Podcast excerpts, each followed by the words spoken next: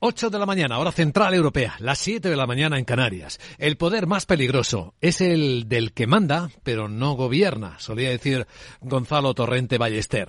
Hoy recordamos en el aniversario de su muerte al escritor español. Buenos días. Renfe les ofrece esta sección. Dicen los futuros que en una hora van a abrir las bolsas de Europa con subidas muy suaves. Ya veremos cuánto pesa el efecto Intel porque ya está pesando. Está moderándose la subida de los futuros. El del Eurostock sube ya una décima y media o una décima. 5 puntos, 4.184. Porque el futuro del mercado americano cae más. Ya el SP tres décimas abajo, 15 puntos de recorte en 4.061. El futuro del IBEX empieza a negociarse ahora mismo con una subida de 20 puntos, son dos décimas, 9.066. Y el problema con los resultados de Intel es que en el mercado fuera de hora, puesto que publicó al cierre de Wall Street, ha llegado a caer casi un 10% en algunos momentos. Después de mostrar unos decepcionantes resultados, peor de lo esperado en las ventas de chips para PCs, y sobre todo lo que está penalizando el mercado es la enorme dosis de incertidumbre que mete en las expectativas, puesto que según eh, el CEO de Intel, Pat Gelsinger, le decía a los analistas en la call, en primer lugar, en el macro, la macro esperamos que la debilidad persista al menos durante la primera mitad del año, con posibilidad de que mejore quizás en la segunda mitad. Sin embargo, dada la incertidumbre en el entorno actual, no proporcionaremos una guía de ingresos más allá del primer trimestre. Capital la Bolsa y la Vida, con Luis Vicente Muñoz. Así que en esta escena tenemos que movernos, una escena de economía en K, en la que hay elementos que hablan de fortaleza y otros de debilidad. En el lado de la debilidad y de los ajustes, vemos cómo se desbordan ya de las empresas tecnológicas los anuncios de despidos masivos. Empiezan a alcanzar a otras compañías en Estados Unidos. Hasbro es el caso que estamos contando esta mañana, recordando. Y en el análisis vamos a enfocarnos también en el caso español. Ayer se publicó el PIB de Estados Unidos del cuarto trimestre, hoy se publica el de España. Y bueno, la expectativa de cómo acabó el año en el cuarto trimestre y en el conjunto de 2022 el PIB es buena, 5,5% habrá crecido. La vicepresidenta económica Nadia Calviño dice, la economía española registró un fuerte crecimiento el año pasado, con un aumento del Producto Interior Bruto por encima del 5%, superior a las previsiones más optimistas. Pero los datos de paro que la encuesta de población activa acaba de arrojar en España introducen intranquilidad. La destrucción de empleo en el sector privado, las caídas, eh, algunos indicios que vamos a analizar enseguida con Juan Pablo Riesgo, con el actual socio responsable de EY Insights, eh, fue secretario, recordamos, de Estado de Empleo en gobiernos anteriores, vamos a intentar profundizar en esta cuestión.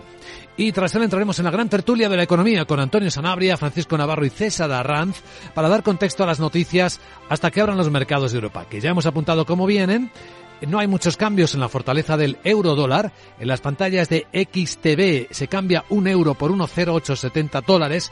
En el precio del petróleo que no desciende, incluso sube cuatro décimas hoy. Está el barril West Texas a 81 dólares 30 centavos. Y la onza de oro hoy recogida beneficios después de la subida de la semana. Está en 1.922 dólares.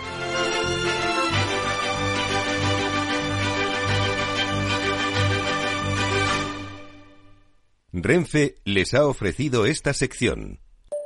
Mario, que eso de que no te da tiempo a pillar el tren.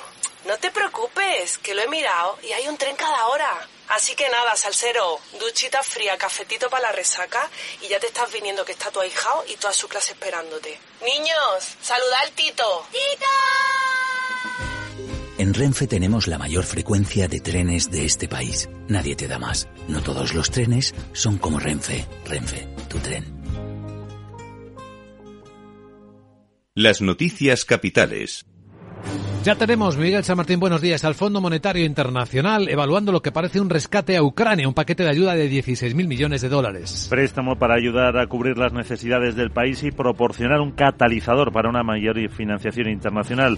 Según la agencia Bloomberg, el programa depende de unas condiciones que incluyan el respaldo del G7 y los países donantes para garantizar la sostenibilidad de su deuda. Si se aprueba eh, a finales de marzo, el primer tramo de unos 7.000 millones llegaría a principios de abril. España, que ha visto como la Comisión Europea acaba de abrirle procedimiento de infracción por no aplicar correctamente el mecanismo para resolver disputas tributarias entre socios de la Unión. Y le urge ya solucionarlo. Tiene dos meses para responder a la petición que de no recibir réplica o no estar satisfecho puede avanzar en un procedimiento que en última instancia le permite llevar ante los tribunales europeos a los países que lo incumplen. También en materia tributaria la Comisión ha enviado a España otro dictamen motivado, que es el segundo paso del proceso de infracción por no haber introducido en su legislación la última directiva sobre impuestos especiales. Y no solo esto, dos meses últimos de plazo a España para transponer definitivamente la directiva sobre energías renovables. En los sectores de electricidad, calefacción, refrigeración y transporte, tras observar un retraso de casi siete meses por no haber completado la transposición de las normas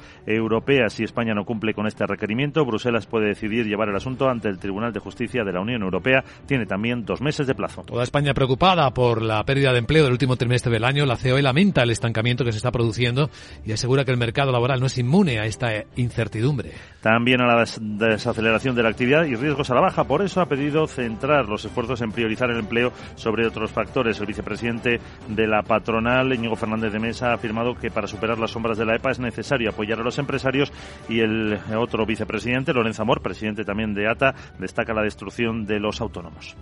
La pérdida de 111.000 autónomos refleja la mala situación que han vivido muchos autónomos este año 2022. La situación que están viviendo las empresas, los autónomos, es aún una situación muy delicada. Y en la agenda, ¿qué tenemos este viernes? Sara Bot, buenos días de nuevo.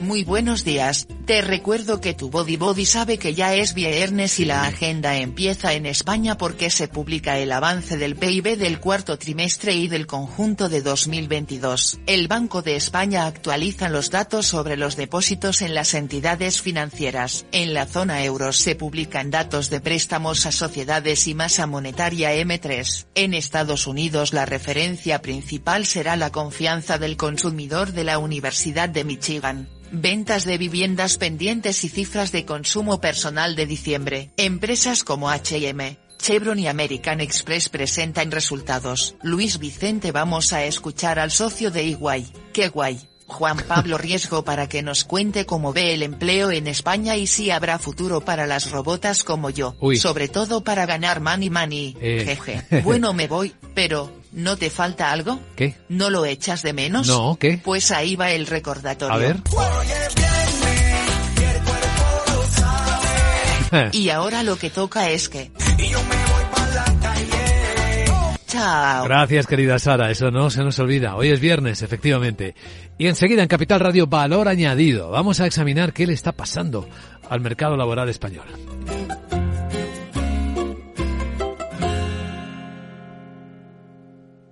MSX International, empresa de automoción y movilidad, les ofrece la información del tráfico.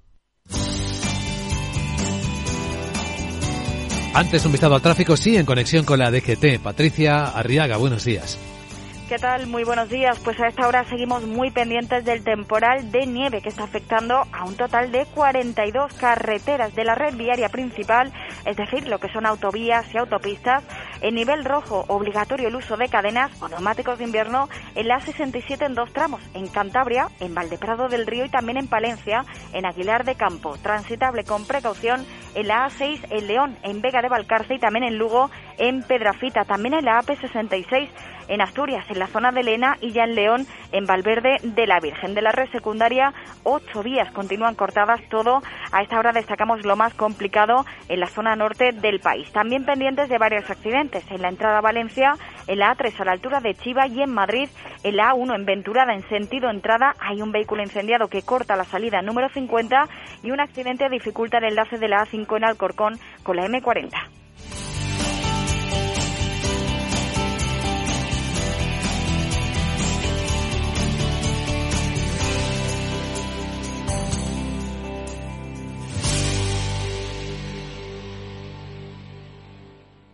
MSX International, empresa líder del sector de la automoción, les ha ofrecido la información del tráfico y les desea cautela con sus vehículos.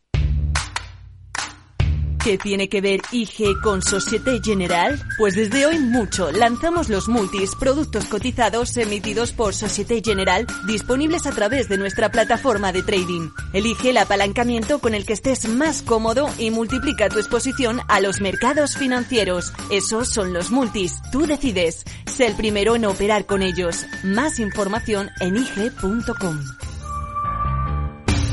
Los productos cotizados son instrumentos financieros complejos. Operar con estos productos implica un alto riesgo de perder el dinero rápidamente. En tiempos de incertidumbre, nuestra fortaleza es la estabilidad. En Nordea, pensamos que el equilibrio, la fiabilidad y la experiencia importan. Nuestra estrategia Stable Return muestra un sólido comportamiento en el largo plazo para sus inversiones. Invierta en estabilidad. Invierta en tranquilidad. Descubra más en nordea.es.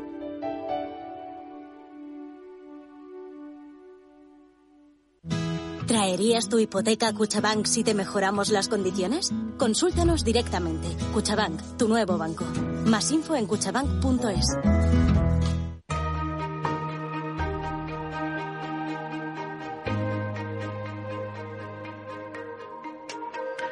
La entrevista capital.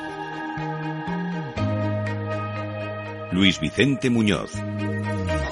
¿Qué está pasando en el mercado laboral español? Los últimos datos de la encuesta de población activa están provocando un análisis riguroso de hasta qué punto la desaceleración que se está produciendo en el último trimestre del año, y veremos los datos del PIB en apenas unos minutos del último trimestre del año, hasta qué punto son una advertencia de que puede estar más complicado el mercado laboral de lo que parecía. La destrucción en el sector privado, cerca de 100.000, más de 100.000 empleos. En el público no, se crearon 20.000. Es un indicador que llama poderosísimamente la atención. Nos acompaña y es nuestro invitado capital hoy en Capital Radio, Juan Pablo Riesgo, socio responsable de EY Insights, es el centro de conocimiento encargado de la generación y difusión de los contenidos de EY en España. Y recordamos a nuestros oyentes que fue secretario de Estado de Empleo gobiernos anteriores. Eh, Juan Pablo Riesgo, bienvenido. Gracias por acompañarnos. Un placer, Luis Vicente. Saludos a todos. Muchas gracias. Cuando ayer viste con tus ojos de experto la encuesta de población activa del último trimestre de España, ¿qué es lo primero que te llamó la atención? La verdad es que sentí cierta preocupación, la verdad es que sorprendió negativamente y yo creo que da síntomas de un claro pues, punto de inflexión en la evolución del mercado de trabajo. ¿no? De alguna manera, eh, en la medida en que se registraron una variación trimestral de los ocupados el peor registro desde 2012 eh, y de los parados y el peor registro también de variación interanual desde 2013. O sea, estamos hablando de que mientras la economía, hoy conoceremos, como decía, los datos de crecimiento del PIB en 2022, pues creció de manera robusta. Sin embargo, en la parte final del año, pues estuvimos registrando eh, los datos peores desde prácticamente la crisis financiera, con lo cual ciertamente pues son datos eh, que lejos de tranquilizarnos como parecía que mm, veníamos estando en la medida en que el mercado de trabajo estaba aguantando bastante bien el impacto de la guerra y otros y otros y otros elementos de incertidumbre pues lo cierto es que los datos de ayer pues sorprendieron negativamente. Acumulamos dos trimestres consecutivos de estancamiento en la creación de empleo en términos desestacionalizados y como bien dices tú incluso lo, el el poco elemento positivo que se puede observar en la evolución del empleo es básicamente por la evolución del empleo público, porque el sector eh, privado pues se redujo pues en 100.000 en, en el último trimestre, ¿no? Con lo cual, ciertamente parece que se agota el impacto del rebote de, del PIB posterior al COVID en el mercado de trabajo y que eh, pues este empieza a sentir los efectos del aumento de los tipos de interés, del aumento de los costes de producción, de la incertidumbre e incluso también el impacto de la propia normativa que se está impulsando de incorporación de trabas a la actividad económica y de aumento de costes de producción, en particular de costes laborales, por la vía esencialmente de, las cotizaciones a la, seguridad social para sufragar pues el importante déficit creciente de la seguridad social. Hay una reforma laboral por medio el año pasado. Nos interesa observar hasta qué punto puede estar transformándose y en qué el mercado laboral español. Hay una parte positiva aparentemente en los datos y es que la tasa de temporalidad es casi la más baja de la historia, por debajo del 18%, aunque se ve más alta en el lado público curioso que en el privado. Sí, sí, no, más alta no, el doble. Eh, la, temporalidad del sector público es el doble que la del sector privado después del impacto de la reforma laboral. Y eso es una evidencia, eh, es un impacto claro eh, de la reforma laboral y es que se ha reducido sustancialmente la temporalidad, especialmente, o vamos, esencialmente o prácticamente casi exclusivamente en el sector privado. Pero de cara a analizar la reforma laboral y en general todas las reformas, pero especialmente la laboral, la verdad es que yo pido cierto tiempo. Yo recuerdo que cuando recordabas mi experiencia como secretario de Estado de Empleo, pues cuando se nos pidió evaluar la reforma eh, de 2012, de febrero del 12, eh, se exigió que se hiciera un informe para eh, independiente que hizo la evaluación la OCDE y se publicó en 2013. Fueron resultados positivos, pero realmente todos advertimos que aun siendo positivos, que Estado del Gobierno no le podía beneficiar, es decir, es que ha ido muy bien. Yo mismo siempre decíamos, vamos a dejarnos pasar unos cuatro o cinco años para ver el impacto real, ¿no? Entonces yo creo que conviene esperar. De hecho, por ejemplo, realmente la reforma laboral del, de, de 2022 es la reforma de la contratación. La reforma de la contratación entró en vigor en abril de 2022. Luego no ha llegado, no ha pasado ni un año ni siquiera desde que se aprobara la reforma sustancial laboral de 2022 y por cierto desde entonces eh, los dos últimos trimestres ah, hemos tenido una evolución eh, un estancamiento del empleo y hubo un ligero crecimiento en el segundo trimestre. Luego si fuéramos a evaluarla si, bien es cierto eh, que, como ya hemos dicho, hay un impacto claramente positivo en la temporalidad formal, por así decir, eh, lo cierto es que si, si, tuviéramos que evaluarla ya, habría que encender una pequeña alarma porque básicamente desde que se aprueba y entra en vigor el segundo trimestre de 2022, pues prácticamente no se ha creado nada de empleo, cuando, lo conoceremos en breve, la economía este año ha crecido vigorosamente, ¿no? Eh, con lo cual, bueno, veamos a ver, dejemos pasar un poco el tiempo, valoremos el impacto en la calidad y para valorar el impacto en la calidad, desde luego hay una evidencia, es la mejora de la temporalidad formal, pero también hay que ver qué parte de esa, qué parte de esa, de esa reducción de la temporalidad es una traslación de volatilidad o incertidumbre desde la contratación temporal hasta la contratación discontinua. Dicho eso, el segundo elemento que creo que hay que valorar para evaluar la reforma laboral y creo que hay que darnos tiempo no es solo esa evaluación de la calidad, que aparentemente, básicamente por la restricción de contratación temporal, ha mejorado, sino la evolución de la cantidad del empleo. Y sobre ese segundo elemento, que es vital, porque al final el 70% de la, del incremento de la desigualdad que tuvimos en la crisis financiera se debió a la destrucción de empleo. Luego, la calidad es importante, pero la cantidad de empleo es muy importante también. Sobre el segundo, segundo elemento, ciertamente, los datos que hemos recibido ayer acumulan ya un segundo trimestre de estancamiento de evolución del empleo y parece ser pues bueno que se está trasladando al mercado laboral esa, el impacto de esa incertidumbre, de la subida de los tipos, de la inflación, etcétera. Hablemos de la desigualdad que muestra en algunos casos concretos la última encuesta de población activa. Lo vemos en los jóvenes. La destrucción de empleo de los jóvenes es la mayor de toda la serie. Sí, bueno, eh, esto me, suscita la reflexión. Yo creo que tenemos una extraordinaria oportunidad por delante.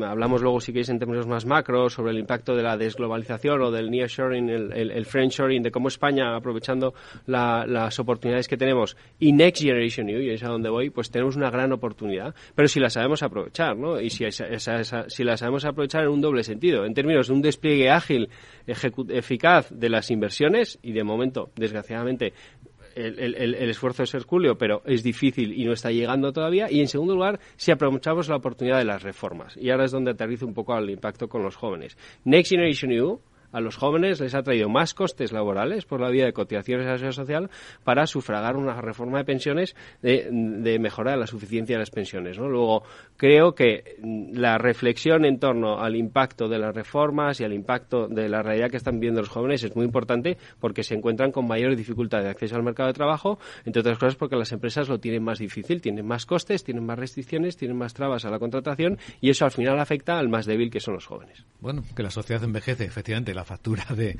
la reforma del sistema de pensiones les va a tocar a pagar a ellos, ¿no? Exactamente. Aquí no hay mucha escapatoria, por otra parte. En este sentido, em, ¿cómo se prevé que puede ser este año 2023? ¿Qué tipo de luz podríamos arrojar o qué tipo de predicción podríamos atrevernos a hacer, Juan Carlos? Pues justo, gracias por la pregunta, porque hemos presentado en Igua Insights recientemente el informe España en 2023, que es un informe básicamente que presentamos a la sociedad para trasladar un poco nuestra visión del año que entra, que hacemos socios de la firma, pero también expertos independientes, y ahí la verdad es que el tono es eminentemente positivo, ¿no? O sea, sabemos que hay grandes incertidumbres eh, que conocemos desde la crisis, eh, desde la crisis de los precios, las cadenas de suministro, eh, todas eh, la subida de los tipos de interés, la subida de los precios, pero creemos que precisamente hay, hay dos elementos importantes de oportunidad. Este que ya he dicho, un poco la reconfiguración de, de, las cadenas de suministro globales. Bueno, y aquí tenemos expertos en materia de economía internacional, que luego probablemente habléis de esto, que yo creo que puede dar una oportunidad a España a configurarse como un hub, a reforzar su configuración como hub de producción eh, en la medida en que se está acercando la producción de productos a donde se consumen y, en ese en este contexto de refuerzo de la autonomía eh, eh, europea, creo que España está bien posicionado para reforzar su posicionamiento como, un hub de producción internacional y reforzar su, comercio exterior. Y de hecho se ve que el, comercio exterior está yendo bien. Y para ello, yo creo que básicamente lo que tenemos que hacer es reforzar nuestra competitividad. Y nuevamente, insisto, creemos que eh, Next Generation EU es una gran oportunidad por las inversiones en transición energética y transformación digital y por las reformas que debería llevar consigo para hacer nuestra economía más competitiva. Bueno, y la pregunta va a ser segunda, sí, porque se espera que este año ya sí lleguen ¿no? al tejido productivo. Bueno, eh, ya yo creo que las estimaciones más o menos han debido llegar a unos 70.000 millones de euros de los de los de los 70.000 unos 10.000 millones de euros de los 70.000 eh, que están preasignados en, en transferencias no reembolsables y el ritmo de publicación de, de, de, convocatorias de subvenciones y de licitaciones de, de, contratos se va agilizando y es cierto, evidentemente, pues que el, ritmo de llegada a la, a, la, a la, sociedad pues será mayor. yo creo que en, la polémica que se ha generado en relación con el despliegue de las inversiones de Next Generation hay esencialmente un problema de expectativas, ¿eh? por, poner, por poner números. ¿no? Eh, en general, seamos conscientes de que España va a tener cuatro veces más fondos europeos el próximo periodo de programación, 21-27, casi 200.000 millones de euros respecto a los 50.000 que tuvimos en el anterior. O sea, cuatro veces más fondos y no somos ni cuatro veces más eficaces ni cuatro veces más grandes en la administración que, por la que canalizan esos fondos que en el periodo anterior.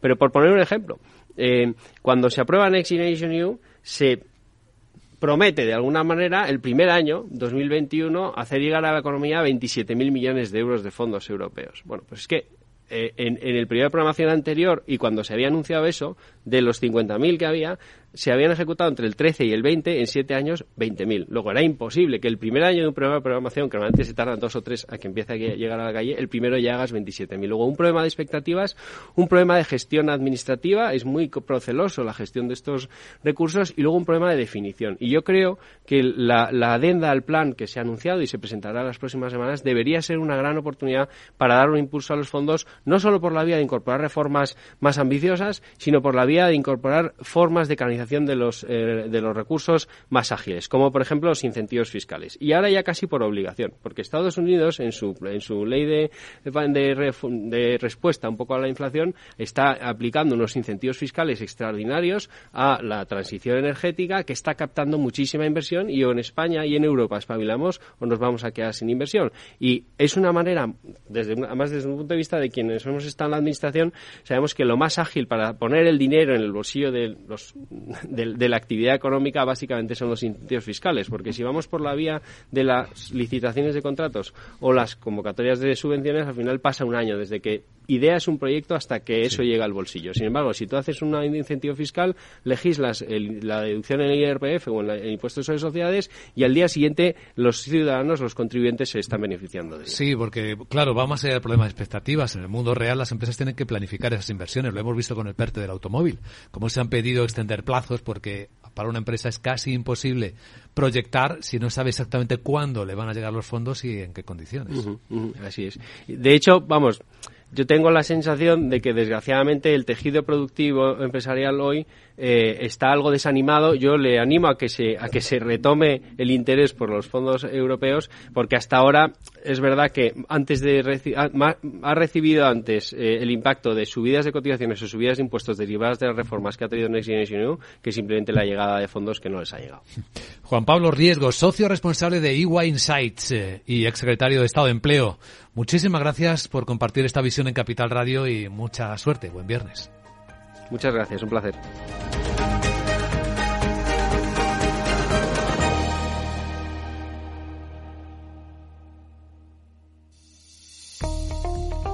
Desde hace más de 75 años nos preocupamos por todo lo que tiene valor en tu vida. Ahora, en Caser Asesores Financieros, también cuidamos de tus intereses. Te ofrecemos un asesoramiento diferencial e independiente para que alcances tus objetivos de inversión. Caser Asesores Financieros, seguros de tu inversión. Contacta con nosotros en info arroba caserasesoresfinancieros.es o en el 91 762 3442.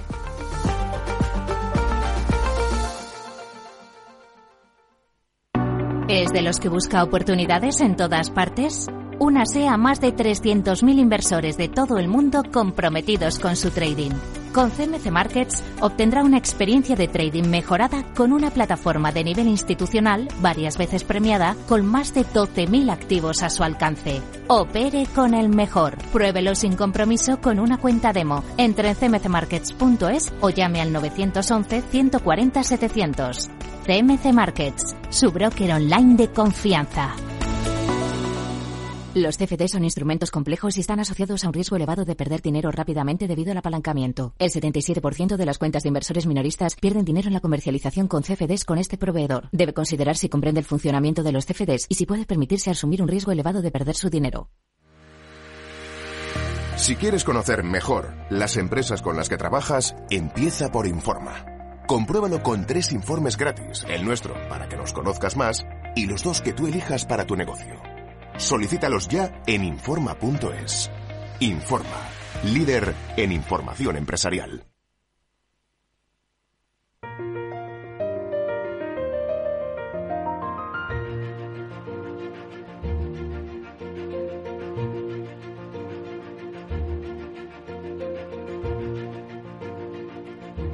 En Capital Radio comienza la gran tertulia de la economía con Luis Vicente Muñoz. Vamos a comentar lo que está ocurriendo en la gran tertulia de la economía. Hoy nos acompaña Antonio Sanabria, investigador y profesor de Economía Internacional en la Complutense de Madrid. ¿Cómo estás, Antonio? Buenos días. Buenos días. Y si, si lloviera, mejor. Mejor, ¿verdad? Sí. Incluso se nevara sin hacer mucho trastorno. Exacto, exacto. un poco hay que pasarse. Eh, nos acompaña César Arranz, presidente de la Asociación de Ejecutivos y Financieros. ¿Cómo estás, César? Buenos días. Hola, buenos días. Y Francisco Navarro, profesor del Instituto de Empresa. ¿Cómo estás, eh, querido profesor? Buenos días. Hola, buenos días. Pues nada, encantado de, encantado de estar con vosotros. ¿Queréis hacer algún comentario a lo que acaba de comentar o analizar eh, Juan Pablo Riesgo, el que fuera secretario de Estado de Empleo y hoy socio responsable de EY Insight sobre los datos, parece preocupantes, de empleo de España? Hombre, él ha citado un tema muy importante que es el nearshoring. Sí, si España, eh, digamos, se aprovecha de la intención que tiene el mundo occidental de acercar sus cadenas de suministros que no sean tan largas como fueron en, en tiempos pasados antes de la cadena COVID, de la pandemia de COVID, pues sería una gran oportunidad para el empleo en Europa y en concreto en España. Pero claro, para eso tenemos que tener una economía competitiva y tener unos, unos costes salariales competitivos. Yo veo ahí una gran oportunidad para España, el nearshoring. Mm. Yo creo personalmente que eh, Juan Pablo lo ha explicado mm, correctamente, sin, sin duda, pero hay indicios evidentes de que, por ejemplo, en el cuarto trimestre solamente se ha creado empleo público. ¿eh? Y esto sí que es preocupante por las consecuencias que tiene desde el punto de vista de, la deuda, del coste y de 20.000 cosas más. El paro en el 1287, bueno, pues es elevado, sigue siendo elevado, pero yo creo que en España nos tenemos que acostumbrar de una vez por todas a que aquí existe un, paro estructural que es, no diría imposible, pero sí dificilísimo de, de bajar. Y por tanto, tenemos que saber convivir con esto. También tampoco tiraría las campanas al vuelo en sentido negativo, sino que, bueno, yo creo que estamos en una vía eh, de reacción a una sensación actual peor de la que realmente tenemos. Vamos a ver si o una vez más todos estos vaticinios que se están produciendo de carácter muy negativo, influenciados sobre todo por los despidos, los grandes volúmenes de despido en Estados Unidos, si eso nos va a afectar.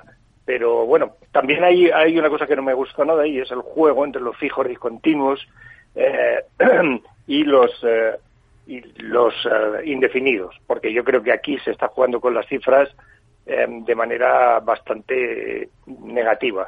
Por ejemplo, en, los trabajadores con contrato fijo discontinuo han crecido un 13% y el resto de indefinidos eh, remontó un 2,2. Entonces, tenemos unas dicotomías muy importantes y muy grandes que hay que saber eh, interpretar. Y desde luego parece que somos incapaces, y esto se demuestra de manera clara, de bajar la tasa de paro del 12%.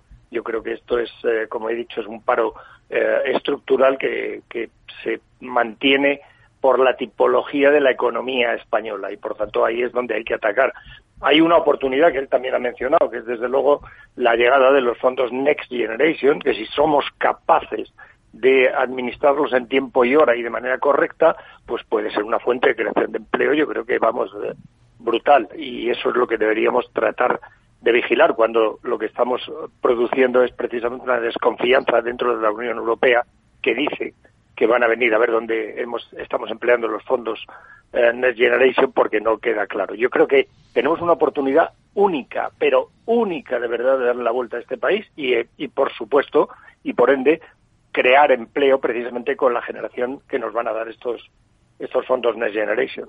Antonio.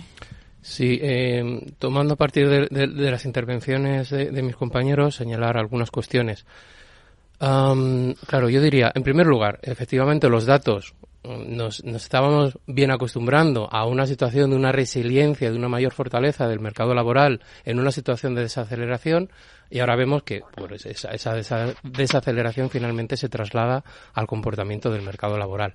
Yo sería cauto en cuanto a establecer tendencias, de cara, proyecciones de cara al futuro. Estamos viendo una foto de lo que ha sido el último trimestre de 2022 eh, los datos que tenemos hasta ahora de afiliación en la seguridad social apuntan a cierto a cierto a cierto empuje de nuevo en, en, enero pero hay que ser muy muy muy prudentes a la hora de establecer tendencias al respecto en una situación además de tantísima incertidumbre como estamos viendo.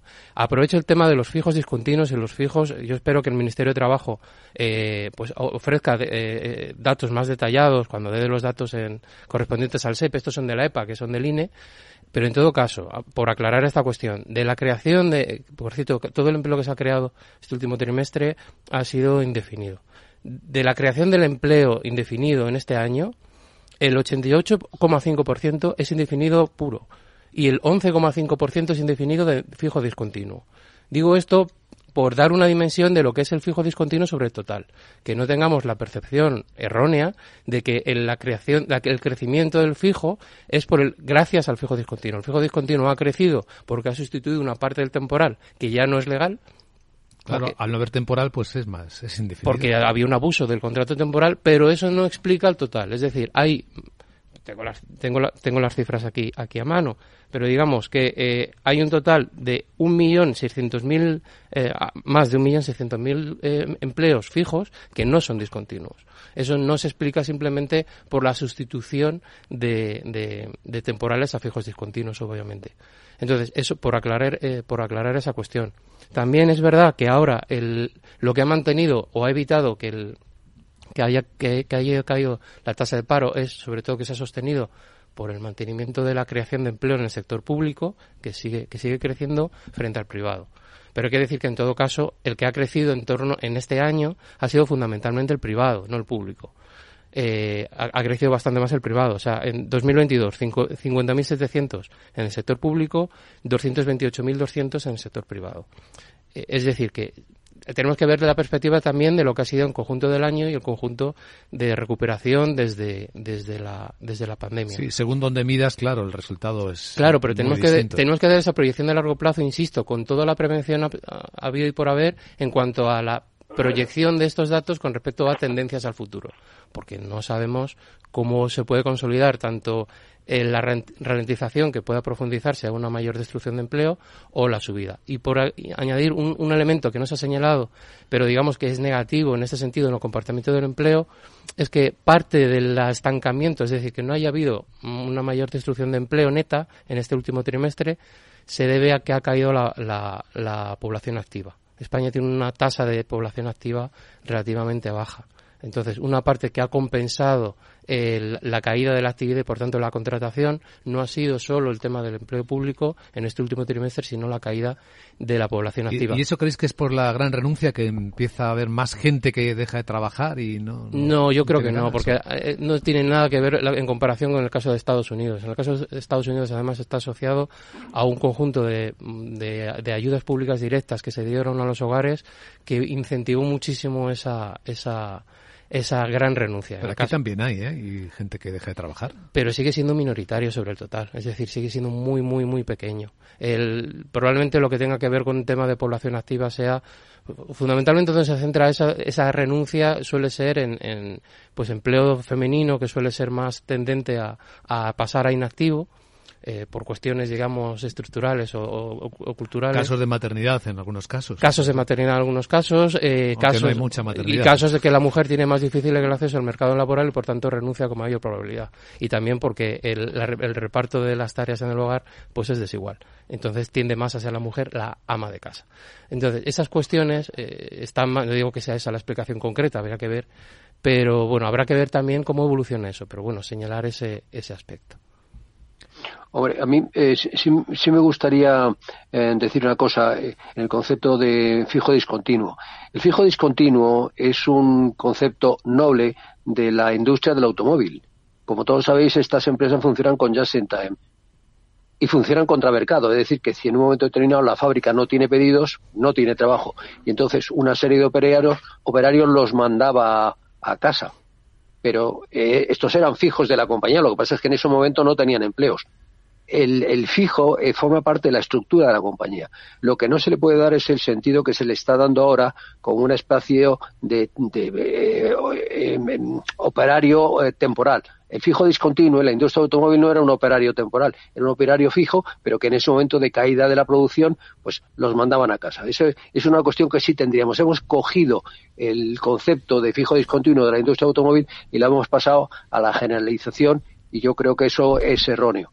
Y en cuanto a la gente, eh, digamos, a la renuncia y tal, hombre, en un país con una tasa de desempleo del que ha subido desde el 12,67 al 12,87 en comparación con la eh, con la tasa de desempleo de los Estados Unidos que es de 3,5 pues yo creo que eso en España como ha dicho muy Antonio, eh, aquí no se da esa cuestión. Con vuestro permiso, vamos a analizar una de las noticias de la noche más impactantes, eh, si me permitís la expresión, que es a partir de los resultados de Intel, el gigante de, las, de los semiconductores americanos, los comentarios que ha hecho su CEO, el señor Pat Gelsinger, a quien vamos a ese, enseguida a escuchar sus propias palabras aquí en Capital Radio, y a ver qué dice en particular eh, César Arranz como presidente de la Asociación de Ejecutivos y Financieros. A ver si, si las interpretamos correctamente, esta dificultad de visión que tienen algunos grandes ejecutivos ahora mismo de lo que tenemos delante de nosotros.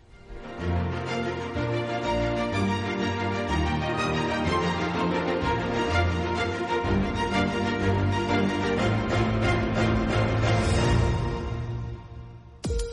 En la era de la realidad virtual y teletrabajo, las empresas utilizan cada vez más los servicios en la nube e Internet se convierte en la nueva red corporativa. Pero la nube no siempre es un entorno muy seguro. Zscaler, con su nuevo y radical modelo Zero Trust, asegura usuarios y cargas de trabajo tanto de aplicaciones públicas como privadas. Descubra más en zscaler.es.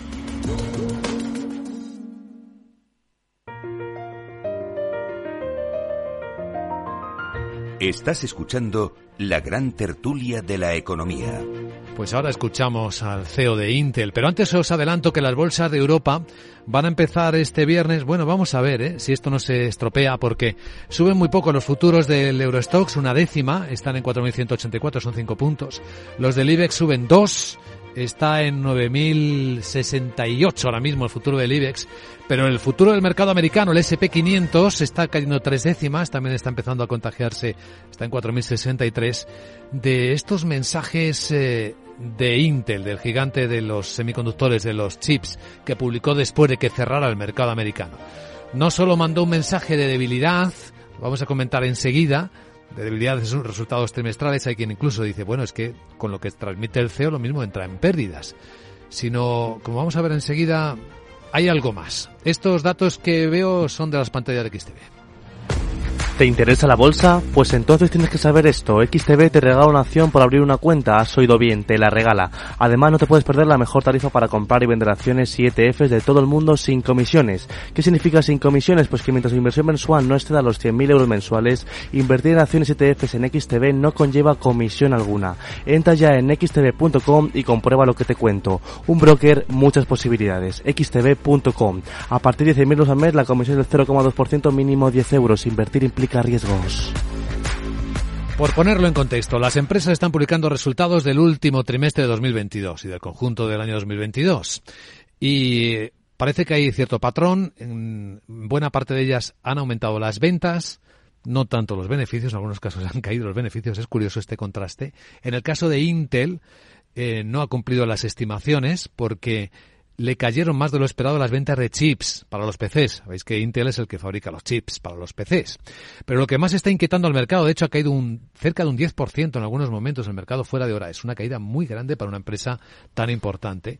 Después de escuchar a Pat Gelsinger, el CEO de Intel, decir esto que traduzco después. First on the macro. We expect macro weakness to persist at least through the first half of the year with the possibility of second half improvements. However, given the uncertainty in the current environment, we are not going to provide revenue guidance beyond Q1. Dice que espera que la debilidad macro persista al menos durante la primera mitad del año y que es posible una mejoría en, una, en la segunda mitad, después del verano. Sin embargo, dada la incertidumbre en el entorno actual, no proporcionaremos una guía de ingresos más allá de este primer trimestre. César Arranz, esto que lo diga un alto ejecutivo en Wall Street es una cosa bastante insólita, ¿no? Más allá del primer trimestre. Bueno, eso lo que significa es que hay una incertidumbre en el sector y específicamente de Intel eh, bastante grande, ¿no? Y que antes de eh, anunciar cifras que después, evidentemente, pueden tener consecuencias inmediatas eh, para precisamente el CEO de, Intel, pues digamos que se cubre, ¿no? Es decir, ahora mismo la evolución del mercado de chips pues, eh, pues eh, todos lo conocemos, está complicado, sigue habiendo todavía eh, problemas con las cadenas de suministros y por tanto pues, pues se va a resentir eso parece evidente.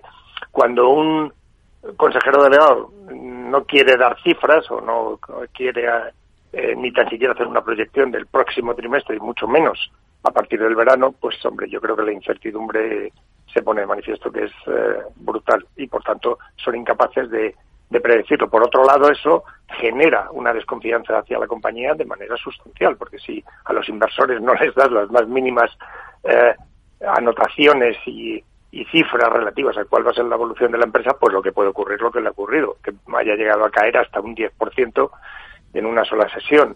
Yo creo que esto al final tendrán que matizarlo, no queda más remedio que matice sus palabras y las cosas volverán a, creo que volverán a su ser, dentro de que Intel puede estar eh, preveyendo que haya un problema grave que le va a afectar a, su cuenta de resultados de manera significativa. Pero es la peor de las decisiones. El no dar cifras y el decir, bueno, no voy a dar ningún dato de evolución de la compañía porque la incertidumbre es muy grande y hasta el segundo semestre no voy a saber nada. Bueno, pero es que no se queda solo en Intel. ¿eh? Hemos hablado muchas veces del efecto Intel, es decir, es una empresa que contagia expectativas al resto, no solo de su sector, sino incluso del mercado. Hombre, Intel, Intel tiene eh, precisamente es un fabricante de, chips y los chips no solamente se utilizan en los coches como la gente cree, los chips nos rodean desde el punto de vista de los electrodomésticos, desde el punto de vista de la seguridad, desde el bueno, eh, digamos que ahora mismo prácticamente eh, en nuestra vida, pues eh, estamos rodeados de chips de manera permanente que tienen funciones muy concretas y muy específicas y por tanto yo creo que, que lo que eso produce o puede producir es eh, un efecto derivado hacia otro tipo de sectores que precisamente los utilizan y necesitan en tiempo y hora. Sí. Eh, Paco Navarro. Sí, vamos a ver, yo creo que Intel está cayendo en, los ordenadores y en los servidores. Digamos es que es el entorno más competitivo en el que se encuentran todas estas compañías. Para mí el problema de Intel es que no se ha sabido meter en, en, el lugar donde están las compañías asiáticas tipo TSMC, es decir, en los, en los semiconductores más pequeños. Estamos hablando de dos nanómetros y Intel eso no lo ha sabido hacer. Quiere hacerlo eh, porque se está llevando a gente de TSMC a Arizona para formarlos, porque incluso en Estados Unidos no se encuentran con ese tipo de gente. Pero claro, si realmente te, te dedicas a darles semiconductores a los ordenadores, a las tablets, a los tal, mm, has perdido, para mí, ha perdido, y es el mensaje que está dando al mercado, que ha perdido la parte de innovación. No, no se puede comparar al desarrollo tecnológico que tiene una TSMC e incluso una Samsung. Tanto yo creo que donde tiene que recuperar es ahí. y ese es el mensaje que le tiene que dar al mercado. Digo que tal es así que grandes compañías, como por ejemplo Apple, está pensando eh, bueno, yo diría que más que pensando está planificando ya el producirse sus propios chips, precisamente para evitar la hecatombe que ha habido a nivel mundial eh, en el suministro de chips y que ha paralizado o ralentizado las operaciones de las grandes compañías. El conjunto, porque ya produce muchos de los que incorporan sus eh, ordenadores y teléfonos, los M1 y M2, dos generaciones lleva ya. Donde está buena una parte de la incertidumbre es en el asunto de la relocalización. Aunque Intel es un, digamos, es uno de los principales líderes en cuanto a, en cuanto a diseño de, los chips. Eh, como bien ha dicho Paco, Intel delegó el tema, sobre todo de los de los de mayor tecnología, delegó la, producción en, en, otras compañías. Aquella reubicación, sobre todo en Taiwán y Corea del Sur, que concentran dos terceras partes de, la producción de, chips. Y algunos chips de alta tecnología, TSMC eh, tiene casi la, una, una buena parte, ¿no? Mayor todavía el porcentaje. Entonces, Intel tiene una cuestión, primero, de incertidumbre en un sector que requiere grandes dosis de inversión y, una perspectiva de largo plazo que, no tiene ningún sector, en cuanto que no sabemos, lo comentábamos antes, y luego el tema de cómo se va a hacer el, asunto de la relocalización en Estados Unidos por una parte y luego también en la Unión Europea que está, que está hablando de que lo va a hacer. Pero en cualquier caso, y ahí incluyó Apple, el trasladar eh, el, tema de un distrito industrial, tras intentar hacer algo que pueda competir con TSMC o con, o con Samsung en este caso, eso es cuestión de años y una cantidad de inversión enorme. Aprovecho para vincular esto con una cuestión que se ha dicho antes. Hay un tema que está pendiente todavía que la Unión Europea se va a tener que replantear. España, entre otros países, lo ha planteado, pero a ver en qué, en qué queda. Y es que se tiene que replantear el sistema de ayudas al, a, a empresas que tiene actualmente, que es muy rígido, muy restrictivo y, y, que no va en consonancia con lo que están haciendo Estados Unidos ahora más recientemente y desde hace más tiempo China. Bueno, en el último minuto de la gran tertulia de la economía, em, un tema muy polémico en España que imagino que vais a zanjar rápido, pero bueno, por si acaso. Sabéis que en el gobierno hay una ministra que acusa formalmente a empresas de especulación. Y hay un ministro eh, también del gobierno de España, el ministro de Agricultura, Luis Planas, que le responde a la ministra Belarra y defiende abiertamente a estas empresas, al sector de la distribución española y sin nombrarlo al propio presidente de Mercadona, Juan, de Mercadona, Juan Roch. Está haciendo muy bien su trabajo. Está haciendo globalmente muy bien su trabajo. En una economía social de mercado, como está definida la economía española por nuestra Constitución, cada uno juega su papel. Y las empresas y los empresarios, creando riqueza, creando empleo, creando productos que en este caso son alimentarios para toda la población, están haciendo un gran trabajo. Y también nuestra distribución. Tenemos una distribución que es competitiva, que es eficiente. Palabras del ministro de Agricultura. Pues bien por planas y mal por la ministra que se olvida que es ministra y no una activista. Entonces, bueno, pues en ese caso creo que hay que tener toda crítica, yo creo que es absolutamente legítima, respetable y necesaria y todo debate adecuado, pero creo que hay que tener una prudencia a la hora de hablar desde el ámbito institucional. Pero en este caso yo creo que la señora Belarra ah, lo que ha hecho es meter la pata hasta arriba. O sea, un ministro o ministra en este caso no puede bajo ningún concepto acusar con el dedo a alguien cuando esa persona precisamente lo que ha hecho es desarrollar de manera espectacular eh, y beneficiosa para la sociedad una compañía que yo creo que es eh, en estos momentos dentro de la distribución, pues probablemente está entre los tres primeros, que está creando riqueza, que está creando empleo, que tiene unos salarios medios bastante más altos eh, que el resto del sector y donde además, eh, de manera secuencial, cada año una parte de los beneficios van hacia los propios empleados. Entonces, ¿de qué estamos hablando? En los últimos cuatro años, del resultado de la compañía, los empleados han recibido cuatro veces, en su conjunto, claro, cuatro veces más que lo que ha recibido el señor Roche como dividendos. Pero ¿de qué estamos hablando? ¿Pero a qué viene esto? De verdad, es que demonizar a los empresarios, ¿para qué y por qué? Yo creo que, me parece que es panfletario, que no viene a cuento para nada y desde luego mucho menos desde el gobierno. Pero vamos a ver, seamos serios.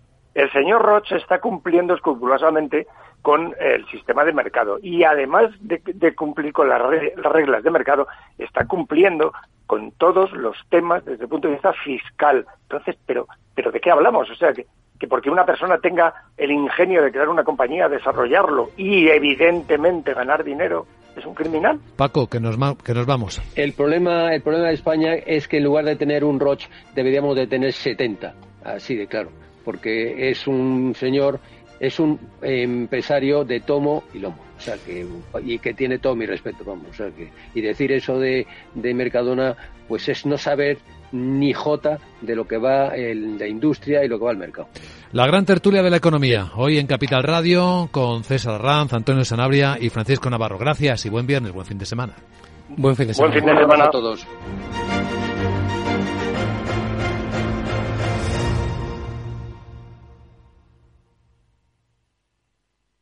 Tío, ya estoy en el tren. A ver si tengo suerte y llego tarde, ya sabes. 30 minutillos y me ahorro el billete. No creo que en media hora me pierda mucho allá en el pueblo. Como mucho al Paco contando por enésima vez cómo conoció a la Juani.